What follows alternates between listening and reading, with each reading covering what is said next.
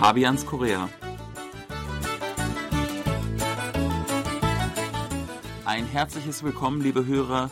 Es begrüßen Sie Fabian Kretschmer und Sebastian Ratzer. Hallo. In Südkorea ist der Sommer nicht nur heiß, sondern auch extrem schwül. Wie zieht man sich da an? Am Wochenende auf der Couch kann man sich natürlich ganz frei entscheiden, wie man sich anzieht. Doch zum Beispiel im Büro, da muss man einen gewissen Dresscode befolgen. Und wie sieht es auf der Straße aus? Wie viel Haut darf man da zeigen? Was ist okay und was nicht? Darüber soll es heute gehen, um den Dresscode hier im Sommer in Südkorea. Sebastian, was ist eigentlich so im Sommer der Dresscode hier fürs KBS-Büro? Also allgemein gilt bei KBS, wie man sich das vorstellen kann, in den Medien ist alles recht locker.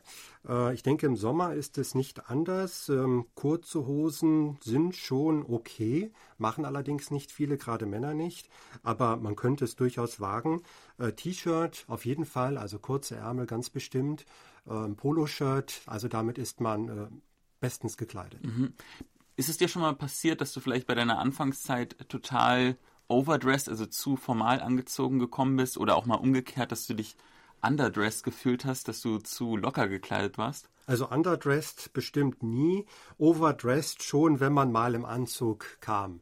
Also okay. wenn man abends eine Veranstaltung hatte und deswegen schon äh, den Anzug anziehen musste morgens, äh, dann fühlt man sich schon so ein bisschen overdressed, weil die meisten eben keinen Anzug tragen. Mhm. Aber es ist nicht so, dass äh, man dann irgendwie schief angeguckt wird. Also jeder weiß dann, aha, er hat bestimmt am Abend einen Termin, deswegen trägt er jetzt den Anzug. Andere tragen auch so gerne mal einen Anzug, aber die Mehrheit eher nicht wenn ab und zu gehe ich zu sehr offiziellen Anlässen, zum Beispiel in der Botschaft oder bei sagen wir mal, irgendwelchen Pressekonferenzen. Da ziehe ich manchmal auch meinen Anzug an, meistens eher bloß einen Sakko mit, einem, mit einer Jeans drunter. Aber einmal ist es mir passiert, dass ich explizit darauf hingewiesen wurde, bitte eine Krawatte anziehen. Da habe ich nämlich einen ehemaligen Premierminister interviewt. Und das war das einzige Mal. Normalerweise komme ich ohne Krawatte aus. Damals musste ich mir auch eine ausborgen, denn ich gebe es zu, ich habe in Korea gar keine Krawatte. Ja, ich äh, habe auch gehört, in Deutschland sei es mittlerweile üblich, gar keine Krawatten mehr zu tragen, auch im Business nicht.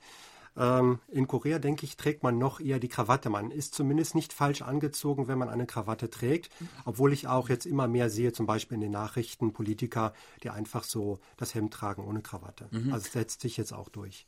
Ich arbeite meistens im Korea Press Center, da sind sehr viele Angestellte in, in diesem Bürogebäude und da merkt man schon, wie im Sommer der Dresscode sich sehr verändert er ist re eigentlich relativ streng mit äh, weißen langen Hemden und ähm, Sakko meistens drüber. Im Sommer ist es okay, keine Jacke zu tragen, also kein Sakko und ähm, kurzärmelige Hemden sind vollkommen okay. Genau, äh, das ist, glaube ich, in, in Europa äh, noch unüblich, dass man Hemden, also richtige Anzughemden mit kurzen Ärmeln trägt. Hier ist das völlig okay, sieht ja. man überall auf der Straße.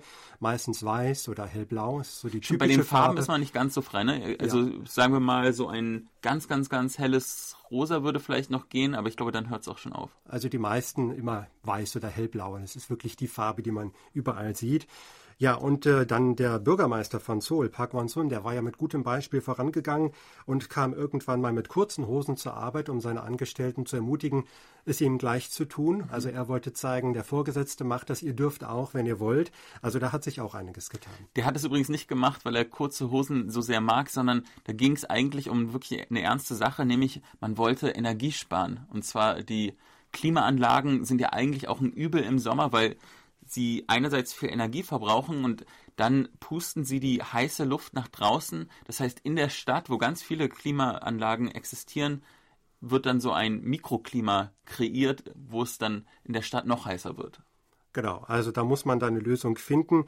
Ähm, wenn man weniger kühlt in den Räumen, dann muss man auch ein bisschen sich freizügiger kleiden dürfen. Aber zu freizügig ist nicht okay. Ich glaube, äh, bei Frauen zum Beispiel schon, ähm, man muss schon eigentlich alles bedecken, die Ärmel.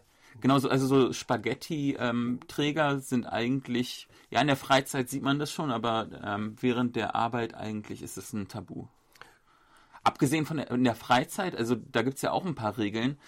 Ich wohne ja im quasi Ausländerviertel, wo viele Amerikaner wohnen. Und sobald es da so ein bisschen, sagen wir, über 25 Grad wird, ist der Dresscode ähm, Flipflops, kurze Hose und Tanktops, also diese Muskelshirts. Und äh, die sind meistens sehr tief auf, ausgeschnitten.